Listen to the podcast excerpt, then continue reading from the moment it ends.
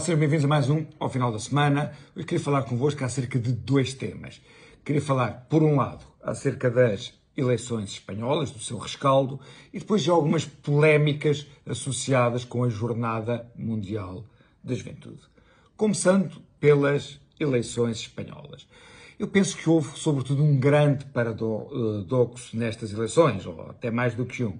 Ora bem, se nós olharmos para o panorama, para a paisagem política espanhola, o que, é que, o que é que nós temos? Nós temos um partido de esquerda, digamos esquerda moderada, temos um partido de direita moderada, depois temos um partido de extrema esquerda, ou se preferirmos uh, esquerda mais radical, e temos também um partido de direita mais radical. Ora bem, para além disso, que é um cenário que não é muito diferente do nosso cenário, nós temos em Espanha um conjunto de partidos regionalistas. E alguns desses partidos regionalistas são partidos que estão à margem daquilo que é a Constituição Espanhola.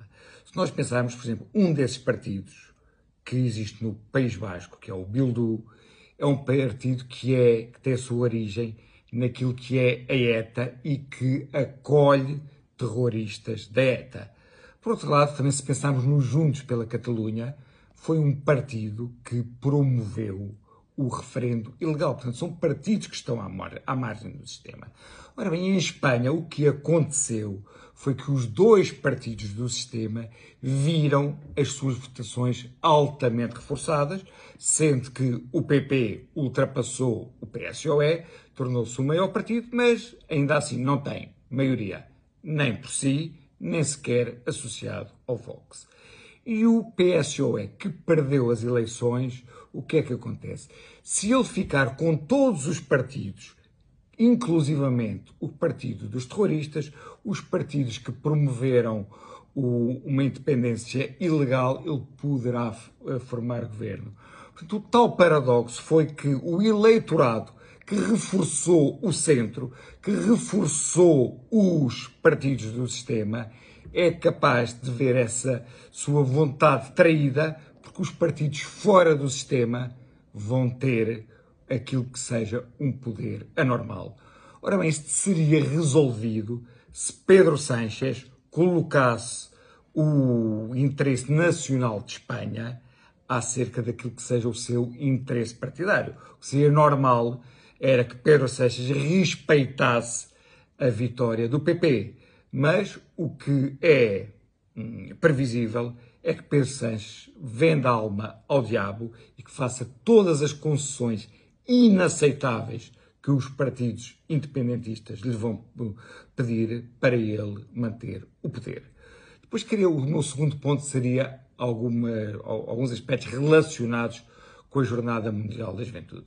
Pois bem, houve um artista que fez uma instalação que colocou uns tapetes a simularem notas de 500 por forma a denunciar, a denunciar o, algum despesismo de dinheiros públicos que pode haver uh, à volta do evento. Pois bem, eu preferiria que não houvesse dinheiros públicos neste evento. Preferiria que tivesse sido como quando cá veio o Bento XVI, em que o, palco do Terreiro do Passo foi apenas financiado pelos católicos. Preferia que tivesse sido como nas Jornadas da Juventude, em, eh, em, em Madrid. Mas, eh, uma vez que isso não aconteceu, compete-nos avaliar se a relação custo-benefício deste evento é razoável ou não. E ao que parece é bastante razoável, é bastante melhor do que, do que eh, as Web Summits, do que muitos outros eventos que são promovidos. Mas o que tem piada no meio disto tudo é que a pessoa que nos diz nós devemos ser rigorosos na forma como são gastos os dinheiros públicos, é a mesma pessoa que já recebeu mais de 700 mil euros dos dinheiros públicos por adjudicação direta para fazer as suas instalações, que utilizam normalmente materiais reciclados, portanto, que têm alguma efemeridade. Portanto, essa pessoa que diz olhemos para a forma como se gastam os dinheiros públicos, é a mesma pessoa que nos diz, eh, portanto, que recebe 700 mil euros desses mesmos dinheiros públicos. E, por um lado, quando uma pessoa vê também o tipo de comentários que muitas vezes andam à volta disto, eu digo que gostaria que houvesse o mesmo de nível de exigência e de escrutínio para a TAP, para os boys socialistas que aos 21 anos ganham 4 mil euros, para o Ministério da Defesa, por aí fora.